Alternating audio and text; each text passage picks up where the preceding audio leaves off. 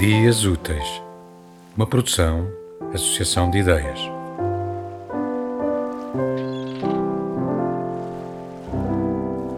Amanhã voltaria, com um ramo de rosas ou de cravos, ou um vaso de açucenas, uma caixa de bombons, os preferidos de Ana Maria.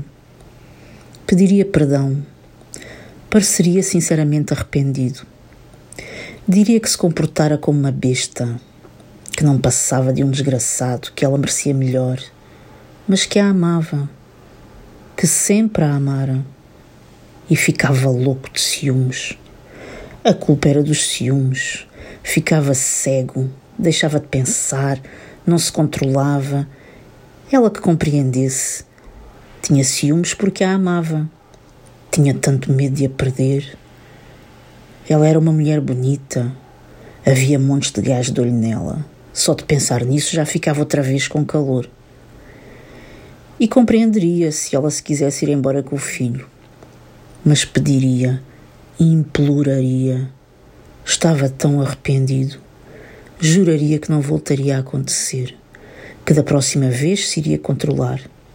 Que não conseguia viver sem ela. Que reconsiderasse e pareceria tão sincero que o coração de Ana Maria amoleceria. Não teria forças para resistir nem protestar. Além disso, teria medo. Sempre tivera desde a primeira bufetada. Acontecera pouco depois de se ter mudado para aquela casa, pouco antes do casamento.